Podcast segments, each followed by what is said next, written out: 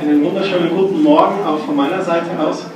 Ich bin der Christian Schaudinger, für die, die mich noch nicht kennen. Es sind auch ein paar Gäste da.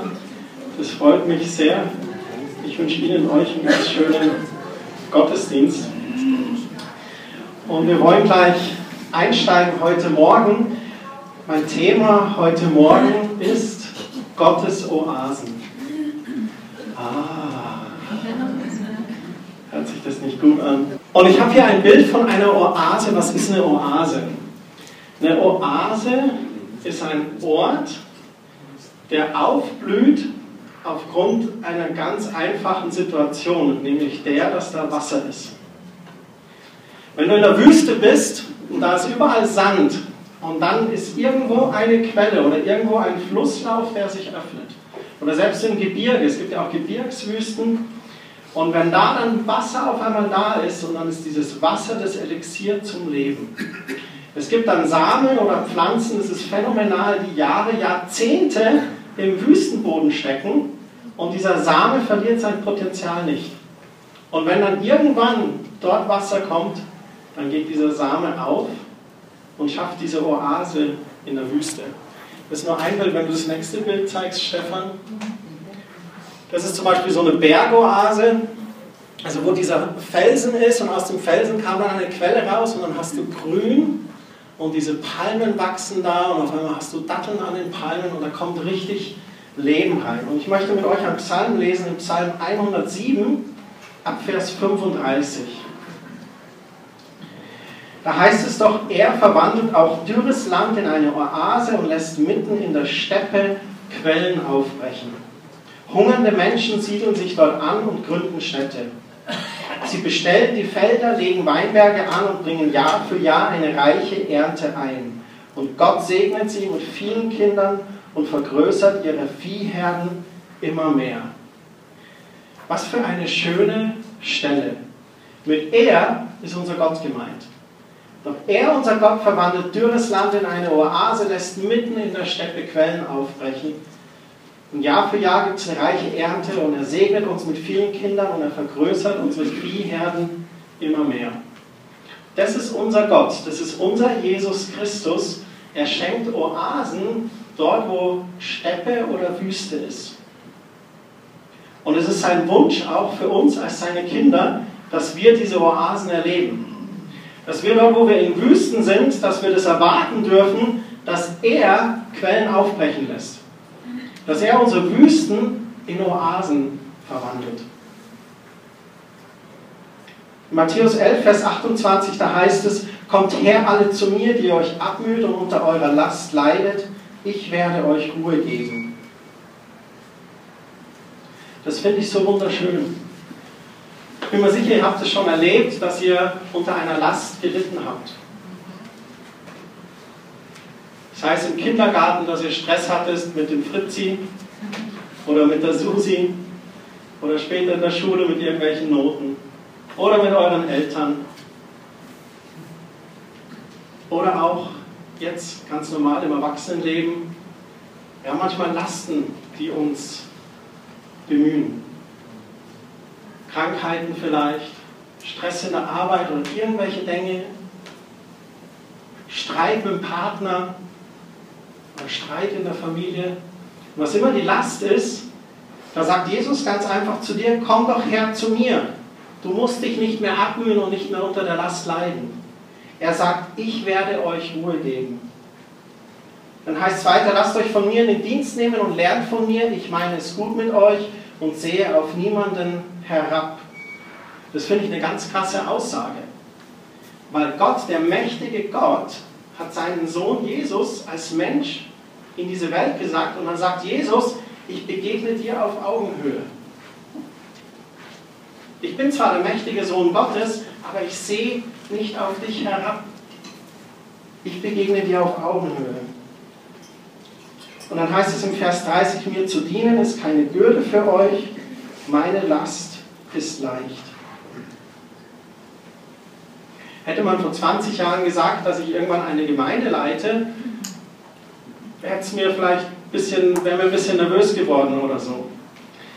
Aber es ist wirklich wunderschön, die Kerstin und ich, wir müssen echt sagen, dass wir es genießen in dem Lebensabschnitt, in dem wir momentan sind. Und was wir absolut,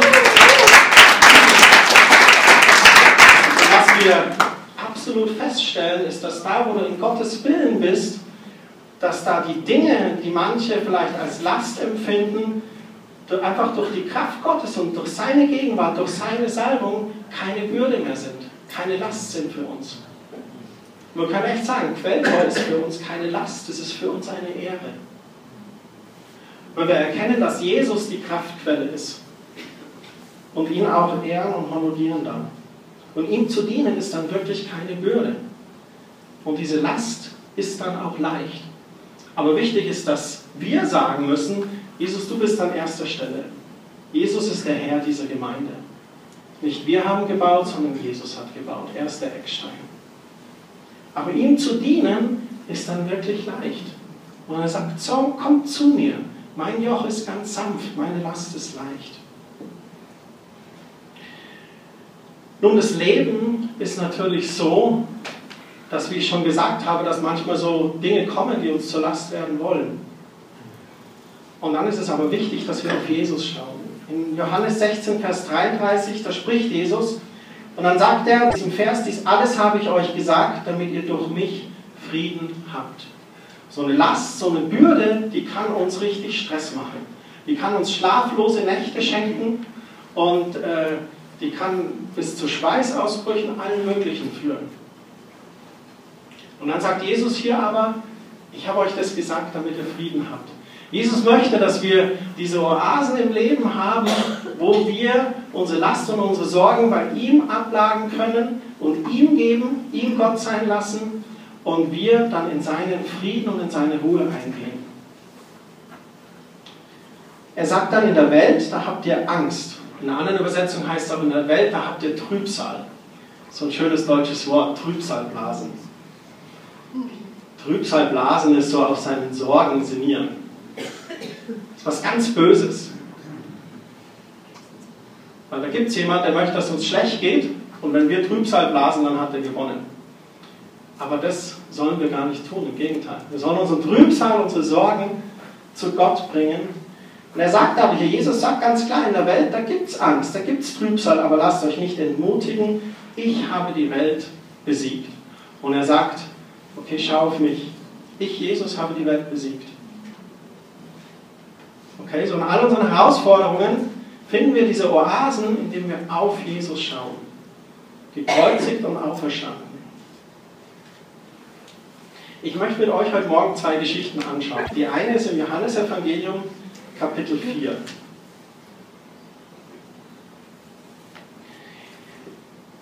Eine Geschichte von Jesus, der auf dem Weg ist durch Samarien und dort einer Person begegnet. Einer Person, die was ganz Alltägliches macht.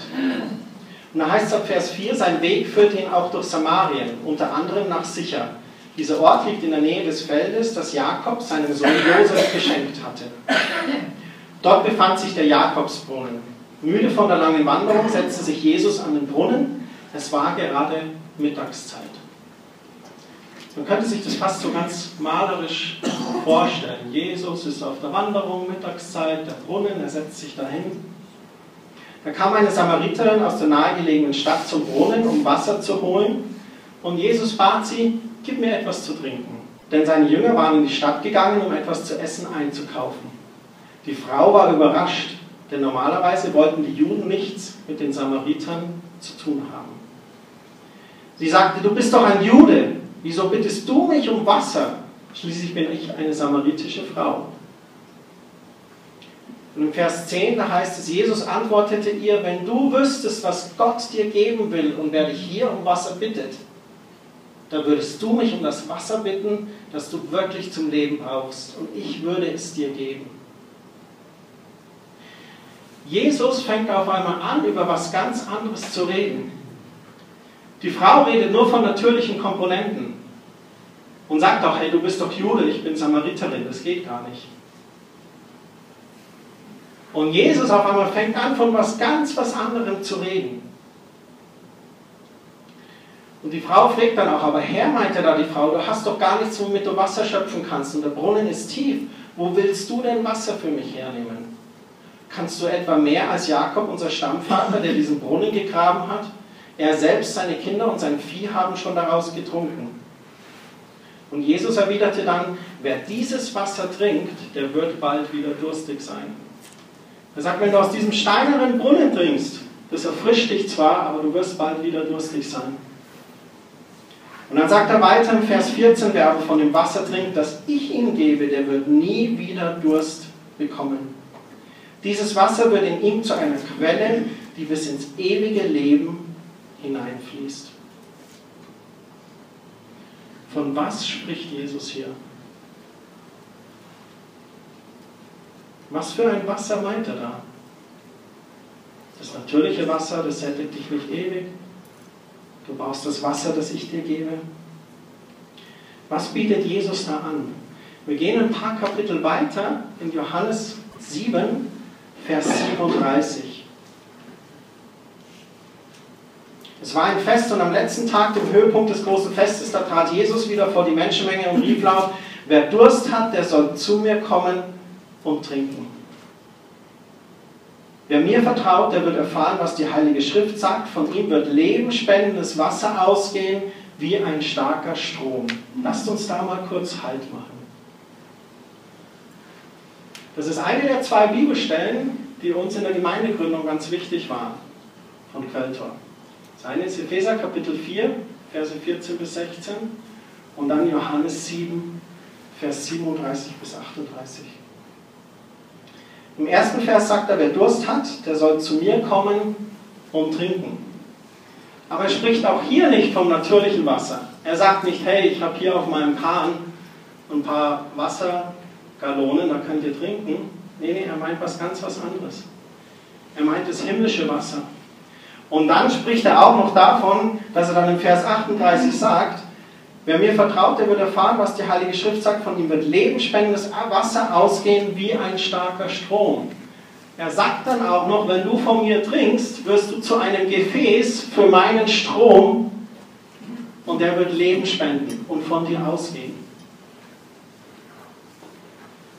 Vers 39 schlüsselt es auf. Da schreibt Johannes, damit meint er den Heiligen Geist, den alle bekommen würden, die Jesus vertrauen. Den Geist bekamen sie erst, nachdem Jesus in Gottes Herrlichkeit zurückgekehrt war. Und wir kennen die Apostelgeschichte. Wir haben uns da letztes Jahr im, im Sommer ein bisschen drin aufgehalten, über die Ausgießung des Heiligen Geistes.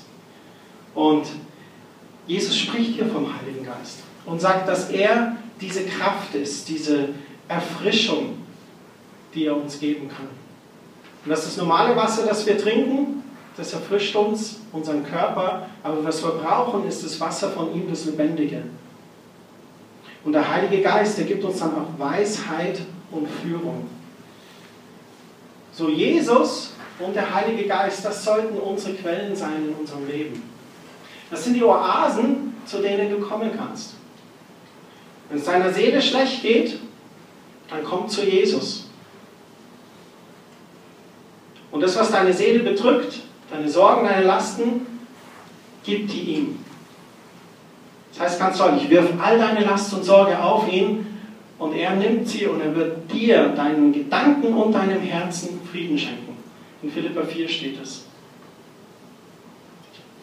Aber nicht nur unsere Seele will es Gutes tun, sondern auch unserem Geiste. Und er sagt, ich möchte euch dieses himmlische Wasser geben, die Kraft des Heiligen Geistes. Und von dem sollt ihr trinken. Und das ist Oase für uns selber. Ich möchte eine kurze Klammer aufmachen und auch über falsche Quellen reden, zu denen wir uns manchmal begeben. Dinge, bei denen wir uns Sicherheit holen oder Kraft holen oder die, wo wir denken, das baut uns auf oder das hilft uns. Aber schlussendlich sind es auch nur Dinge, die wieder begrenzt sind und das Einzige, was uns wirklich Kraftquelle sein kann im Leben, ist wirklich Jesus Christus und sein Heiliger Geist. Was können so falsche Quellen sein? Zum Beispiel Menschen. Es kann sein, dass wir uns auf Menschen fokussieren und sagen, wenn ich dieser Person nahe bin, dann geht es mir gut. Ich finde zum Beispiel, es gibt sehr, sehr viele gute christliche Bücher. Und auch sehr viele gute Autoren da. Oder es gibt gute Prediger. Und es ist gut, sich da mal was anzuhören. Auch von außerhalb. Ich höre mir auch von außerhalb Dinge an, um mich zu inspirieren. Aber all diese Dinge und all diese Bücher, die ersetzen für mich nicht das Buch der Bücher. Und ich kenne manche Christen, wenn du ihnen die Bücher von einem gewissen Autor aus ihrem Bücherregal rausnehmen würdest für zwei Nächte, aus ihrer Wohnung entfernen, die würden ganz, ich brauche die Bücher von der Person. Was kennt die Joyce Meyer, die hat ein neues Buch. Meyer hat schon bestellt auf Amazon. Das kommt jetzt gleich. Gell? Also nichts gegen die Joyce Meyer. Bitte versteht mich nicht falsch. Aber wir dürfen unsere Sicherheit nicht auf irgendeinem christlichen Autor haben. Auch nicht auf unserem Ehepartner. Meine Ehepartnerin ist mir so viel und wirklich alles, aber sie ersetzt nicht Jesus. Ich habe das letzte Woche schon gesagt. So, auf welche Quellen schauen wir? Verlassen wir uns da auf Menschen? Flüchten wir uns zu Menschen, wenn wir Stress haben? Und ich bin auch nur Mensch. Ich liebe es, eine Umarmung zu bekommen, wenn ich Stress habe. Aber ich muss mich umarmen lassen von Jesus und auf den Schoß des Vaters gehen und dann meinen Stress auch loswerden. Eine falsche Quelle kann auch Geld sein oder deine Begabung oder eine Begabung von jemandem, der du nachgehst. Was immer deine Krücke ist im Leben, die nicht Jesus ist, da ist es ganz gefährlich. Weil da kann es sein, dass du auf eine falsche Quelle vertraust. Und da müssen wir uns immer wieder fragen, wer ist wirklich das Fundament? Und ich sage ganz bewusst Krücken, weil das können nur Krücken sein. Und Jesus ist aber für mich keine Krücke in meinem Leben, sondern wirklich mein, mein Fundament. Man hört das man, ja, du mit deinem Glauben, ich brauche keine Krücke, ich bin stark genug. Aber wenn du wüsstest, Jesus ist nicht meine Krücke, Jesus ist mein Fundament, meine Quelle, mein Alles. Eine zweite Geschichte ins Alte Testament. Wusstet ihr, dass eure Bibel ein Altes Testament hat? Oh ja. Dann schlagt doch mal auf im 1. Könige Kapitel 19. Oder wenn du deine Smartphone-Bibel nutzt, dann streich doch da kurz ins Kapitel 19. Wir haben ja mittwochs immer den Jugendtreff. Und da kann ich gar nicht mehr sagen, schlag die Bibeln auf. Weil letztens haben wir geschaut, von zehn Jugendlichen oder so hatten acht ihr, ihr, ihr Smartphone-Bibel dabei. Fabi hat immer sein Schwert dabei. Yeah. Aber ist okay. Habt ihr es gefunden? Ich habe extra kurz was erzählt, damit ihr euch auch im Alten Testament zurechtfindet. Nein, Entschuldigung, ich will niemand auf die Fuß ziehen. 1. Könige, Kapitel 19. Da geht es um Elia. Elia, diesen Propheten. Und in den Kapiteln davor, ihr könnt das zu Hause halt nochmal nachlesen, da gab es diese große Schlacht quasi mit den Baalspriestern, wo es darum ging, wer jetzt der wahre Gott ist. Und Elia erlebt dieses Wunder, dass Feuer vom Himmel kommt und Gott sich beweist. Und König Ahab hat seine Frau, die Isabel, und vor der kriegt der Elia auf einmal Mordsangst, weil die ihm droht. Und da heißt es in Kapitel 19, Vers 1, Ahab berichtete Isabel alles, was Elia getan hatte, vor allem wie er die Propheten Baals mit dem Schwert getötet hatte. Da schickte Isabel einen Boten zu Elia, der ihm ausrichten sollte, die Götter sollen mich schwer bestrafen, wenn ich dir nicht heimzahle, was du diesem Propheten angetan hast. Morgen um diese Zeit bist auch du ein toter Mann, das schwöre ich. Boah, was für eine böse Frau. Und böser Mann, auch der Arme. Und dann in Vers 3, da heißt es, da packte Elia die Angst. Er rannte um sein Leben. Er floh bis nach Beersheba, ganz im Süden Judas. Dort ließ er seinen Diener, der ihn bis dahin begleitet hatte, zurück. Er macht sich total aus dem Staub. Irgendwas macht ihm so eine Angst. Erst ruft er da Feuer vom Himmel, dann werden hunderte Baalspriester getötet, damit dieser Kult endlich aufhört. Und dann kommen sie und drohen ihm und dann packt ihn die Angst. Und dann verlässt er seinen Diener Und dann im Vers 4 heißt es, allein wanderte er einen Tag lang weiter bis tief in die Wüste hinein. Er hat gedacht, jetzt, jetzt gehe ich einfach einen Tag in die Wüste und hoffentlich ist ein Wind, dass gleich meine Spuren verwischt sind und niemand findet mich mehr. Und dann ließ er sich zuletzt unter einen Ginsterstrauch fallen und wünschte, tot zu sein. Herr, ich kann nicht mehr, stöhnte er. Lass mich sterben. Irgendwann wird es mich sowieso treffen, wie meine Vorfahren. Warum nicht jetzt? Was für eine Angst, was für eine Last, was für eine Misere. Herr, hol mich zu dir, jetzt! Ähnlich wie Mose auch mal zu Gott geschrien hat. Und dann passiert was ganz Tolles. Im Vers 5, da heißt es, er streckte sich unter dem Ginsterstrauch aus und schlief ein. Plötzlich wurde er wachgerüttelt. Ein Engel stand bei ihm und forderte ihn auf, Elia, steh auf und iss.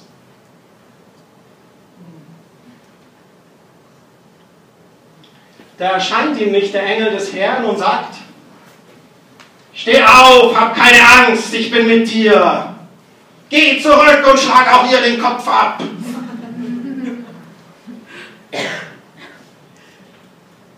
Nein, gar nichts. Gott begegnet Elia auf Augenhöhe.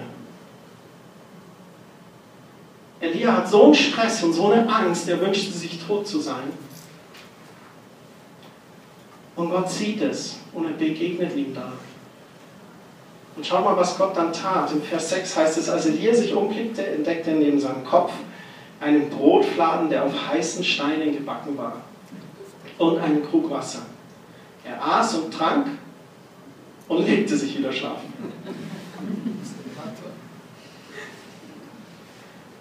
Wie wenn Gott sagt, Mensch, Junge, iss erstmal, trink was. Und wenn du noch so müde bist, okay, dann schlaf halt nochmal. Dann heißt es aber weiter, doch der Engel des Herrn kam wieder und rüttelte ihn zum zweiten Mal wach. So Gott hatte schon einen Plan. Steh auf, Elia, und iss, befahl ihm noch einmal, sonst schaffst du den langen Weg nicht, der vor dir liegt. Dann heißt es in Vers 8, da stand Elia auf, er aß und trank, und die Speise gab ihm so viel Kraft, dass er 40 Tage und Nächte hindurchwandern konnte, bis er zum Berg Gottes, dem Horeb, kam. Ein übernatürlicher Brotfladen und ein übernatürlicher Krug Wasser. Frisch gebacken, mitten in der Wüste. Von Gott persönlich serviert. Vom Engel präsentiert. Und Gott holt Elia genau dort ab, wo Elia ist. Er schenkt ihm eine Oase.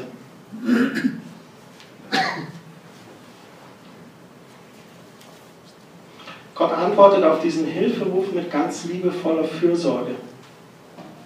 Und Gott ist gegenwärtig und liebevoll einfach für ihn da.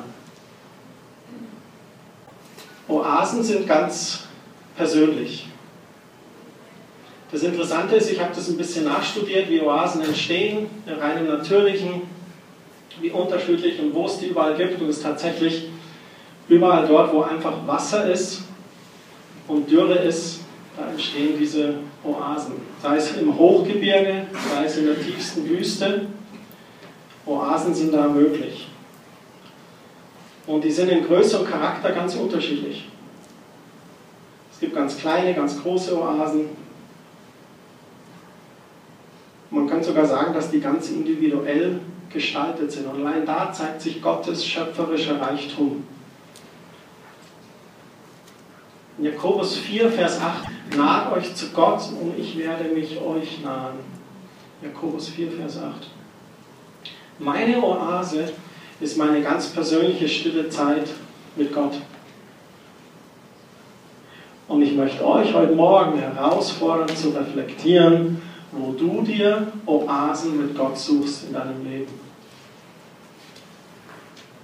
Wo du erlaubst, dass du zur Ruhe kommst und Gott dir diese Oasen schenkt.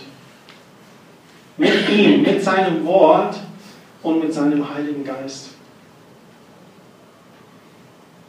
Auf meiner Reise durch Gottes Wort, da führt er mich immer wieder an frische Quellen mit kühlem Wasser und saftigen Datteln. Und sein Heiliger Geist, der quickt mich, der gibt meinem inneren Menschen, meinem Geiste Kraft und Stärke. Und in seiner Gegenwart, da komme ich zur Ruhe. Da werde ich ganz leise, ich genieße seine Stille und ich nehme seine Stimme. Die letzten Wochen, die waren ganz schön voll, aber ganz bewusst habe ich dann auch immer wieder die Stille gesucht. Und es ist ganz wichtig, weil das Leben, das du oder das Leben, durch das du gehst oder das du gestaltest, das wird geprägt durch deine Zeit auf deinen Knien.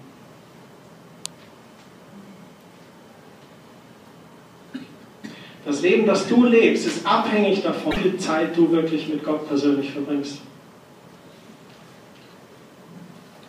Und Gott selber sagt, ich bin eine Oase, wie eine frische Quelle. Mein Heiliger Geist und mein Wort. Das ist das Kraft und Leben. In Psalm 46, Vers 11, da heißt es, das ist auf der Folie, seid still und erkennt, dass ich Gott bin. Gott bietet diese Oasen an. Aber wenn du stur mit deinem Kamel 500 Meter neben der Oase vorbeigehst, dann rennst du vorbei. Und so ist es auch mit unserer stillen Zeit. Wenn wir nur durchs Leben pesen und, und nicht innehalten, dann laufen wir in unserer eigenen Kraft, in unserer eigenen Energie. Und dann gestaltet sich auch unser Leben in unserer eigenen Kraft, in unserer eigenen Energie. Aber dort, wo wir die Zeit auf unseren Knien verbringen, in unserer Zeit mit Gott, da gestaltet sich unser Leben anders. Elia, dieser starke Mann Gottes, man ist total in der Frage, warum um Himmels Willen hat er jetzt so Angst? Und ich kann mir vorstellen, dass wir genauso agieren in sehr vielen Situationen. Wir kommen so stark und sehr selbstbewusst drüber, weil da haben wir nicht diese Angst oder diese Sorge. Aber es braucht nur einen Satz, der aus der Kindheit, der uns ständig begleitet, der immer wieder etwas hervorruft und uns, der uns lähmt. Und ich vermute, das ist genau das, was passiert ist mit Elia ein Satz, der ihn, wenn das passiert und einer kommt und sagt, ich bringe dich um, da habe ich eine Panik. Und das ist genau in unserer Situation. Du wirst nur Vater Morganas erleben, wenn du nicht zu Gott rennst und erlaubst, diese Gedankenbeute runterzureißen. Und du findest nur in der Ort der Ruhe, in der Ort der Stille, wie du das Gott geben kannst. Und es bedeutet Transparenz, es bedeutet Ehrlichkeit dir gegenüber. Ich habe oftmals, wo ich Gott da saß gegenüber und habe gesagt, ich habe jetzt Angst. Jetzt zittere ich, weil das und das und das und das alles kommt zusammen und das wollte ich nie. Aber ich gebe dir jetzt diese Angst und ganz bewusst mache ich einen Tausch mit dir, Gott. Und ich nehme deine Friede, weil in der Ruhe, sagt man so oft dieser schöne Spruch, liegt die Kraft. Aber es ist die Wahrheit. Weil wenn du Gott findest, dann kannst du alles loslassen. Da kommt eine Vertrautheit erweckt in dir, das ist die Oase, wo du loslassen kannst in einer Zeit, wo es vielleicht unmöglich aussieht, wo es von Gedanken her und physisch her nicht machbar ist. Aber Gott macht es machbar. Und ich möchte, dass wir heute Morgen diese Gedankengänge Gott abgeben.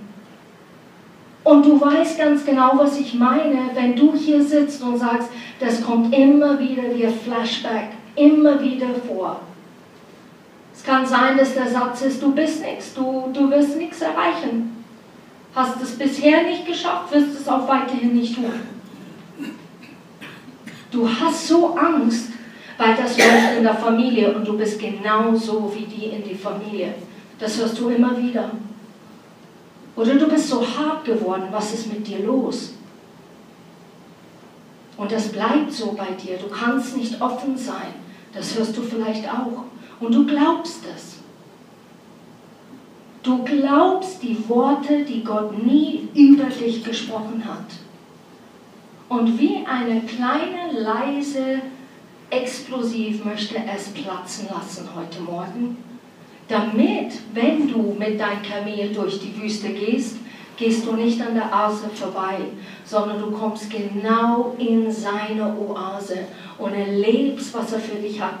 Gott spricht Worte des Lebens zu dir heute Morgen. Die beinhalten Kraft und Autorität. Die beinhalten Zuversicht und Ruhe. Die beinhalten eine Friede, die die Welt nie anbieten kann. Und das ist, was Menschen überzeugen, weil Leute dann sehen Jesus in dir und nicht, was du bist. Und das ist, was wir wollen. Amen. Im englischen Fernsehen gab es äh, vor ein paar Jahren mal einen Versuch. Da gibt es in England ein äh, Kloster der Stille, wo man reingehen kann, einfach die, die Stille zu erleben. Und man hat dann natürlich ein paar Persönlichkeiten gefragt, wer denn bereit war, wäre. Und dann war ein Autor, ich glaube ein Fernsehkoch und noch irgendjemand, so vier, fünf Personen. Ähm, die haben gesagt, ja, wir lassen uns da drauf ein, wir gehen da rein. Und sie haben das gemacht und du kommst rein und es ist eigentlich, der ganze Tag besteht sehr viel aus Stille. Es gibt dann mal die Mahlzeiten, wenn du Bedarf hast, mit jemandem zu sprechen, kannst du mit jemandem sprechen.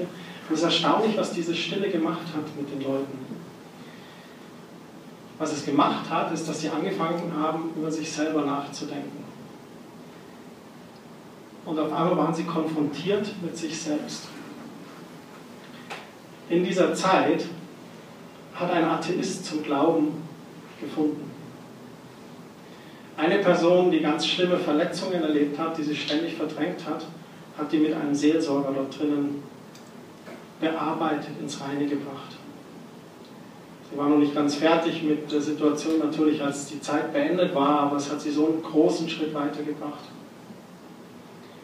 Und das ist, was diese Zeit der Stille mit uns macht. Dass wir lernen, auf Gott zu schauen und zu fokussieren, was geht eigentlich bei mir ab, was ist in mir los. Eins, was wichtig ist, heute Morgen auch zu sagen, ist, dass Gott hat ja in unser Wesen Gefühle gelegt. Ne? Wir haben unsere Emotionen und das Erleben positiver und negativer Emotionen, das prägt unser ganzes Leben. Das ist auch wichtig. Es ist zum Beispiel wichtig, dass wir, dass wir schreien oder weinen können, um auch mal was rauszulassen aus uns. Und genauso schön ist es zu lachen, um uns über was zu freuen. Und weil Gott uns Gefühle auch als Teil unseres Lebens gegeben hat, also das reingelegt hat uns, da würde uns auch in unseren Emotionen begegnen. Deswegen war dieser Brotfladen für den Elia auch so steil, auf Stein so warm gebacken, dass man den duften kann. Oder Ein wichtiger Punkt ist jedoch für mich, dass unser geistliches Leben auf keinen Fall aufgrund von Emotionen aufgebaut sein darf. Und ich erlebe es des Öfteren, dass manchmal, sei es Gottesdienste oder selbst sogar Bücher oder, oder auch große Events, Menschen sehr auf der Emotionsebene abholen. Und das ist auch gut und richtig so und nicht verkehrt. Aber wenn das Ganze nur bei den Emotionen hängen bleibt, dann hast du eine Beziehung mit Gott, die nur auf Emotionen basiert. Was will ich damit sagen? Dass du wenn du heute keine Gänsehaut hattest in diesem Gottesdienst und das ein Zeichen ist für dich, dass Gott da ist, wenn du Gänsehaut hast und du die nicht hattest und du heute nach Hause gehst, dann war für dich Gott heute nicht da. Fakt ist aber, dass Gott definitiv da war. Ich bin nämlich zum Beispiel jemand, der ganz selten Gänsehaut kriegt. Mir kommen eher mal die Tränen, wie ihr vielleicht gemerkt habt. Aber in vielen Situationen in meinem geistlichen Leben, da habe ich Gott ganz stark erlebt und ich hatte dabei gar keine Gänsehaut und keine Emotionen. Und es war vielmehr oft ein ganz absolutes Vertrauen auf Gott, ihm zu folgen, auch wenn die Emotionen nicht da waren oder vielleicht sogar negativ waren. Und zwei Beispiele dafür. Eins ist zum Beispiel Abraham und Isaac. Wo Abraham den Isaac schnappt, das Holz auf den Esel bindet und sie gehen auf den Berg. Da hat Abraham nicht nach Emotionen gehandelt. Da hat Abraham im Vertrauen auf Gott gehandelt, dass Gott einen guten Plan hat. Und Gott hatte einen guten Plan. Der Isaac wurde nicht geopfert, aber er hat seine Bereitschaft gezeigt. Was anderes Jesus im Garten Gethsemane, kurz bevor er verhaftet wurde. Blut und Wasser hat er geschwitzt. Man weiß das aus Sanitätsberichten, aus medizinischen Dingen. Leute unter enormem Stress oder Schockzustand, die können Blut über die Haut absondern. Und Jesus war da. Und Jesus hätte auch wieder Elia der Möglichkeit gesagt haben, oh, ich renne jetzt weg. Aber er hat gesagt, nicht mein Wille, sondern dein Wille geschehe. Das sind nur zwei äh, Begebnisse, wo wenn Leute aufgrund ihrer Emotionen gehandelt hätten, dann wäre das ganz anders ausgegangen. Und es ist wichtig, dass Gott begegnet uns in unseren Emotionen, aber unsere Beziehung zu Gott darf nicht auf so Emotionen nur aufgebaut sein. Ganz oft auch mit der stillen Zeit. Wir haben nicht unbedingt so die Emotionen, dass wir, ah, da möchte ich jetzt vielleicht hingehen. Oder mir die Zeit nehmen. Wir beschäftigt sind mit anderen Dingen oder andere Dinge im Kopf haben. Einige von euch sitzen hier und sagen, nee, nee, Christian, ich denke ganz anders. Ich habe so viele positive Emotionen, wenn ich an stille Zeit denke, das ist ein absolutes Muss für mich. Dann ist es wunderbar. Aber manchmal müssen wir uns auch einfach überwinden und diese Oasen ähm, suchen.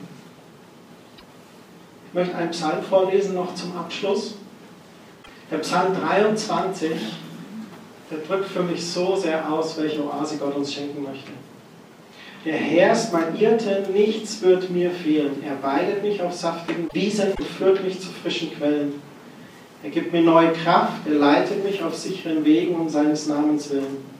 Und geht es auch durch dunkle Täler, fürchte ich mich nicht, denn du, Herr, bist bei mir. Du beschützt mich mit deinem Hirtenstab. Du lädst mich ein und deckst mir den Tisch vor den Augen meiner Feinde. Du begrüßt mich wie ein Hausherr seinen Gast und gibst mir mehr als genug. Deine Güte und Liebe werden mich begleiten mein Leben lang. In deinem Haus darf ich für immer bleiben. Diese Oase schenkt uns Gott.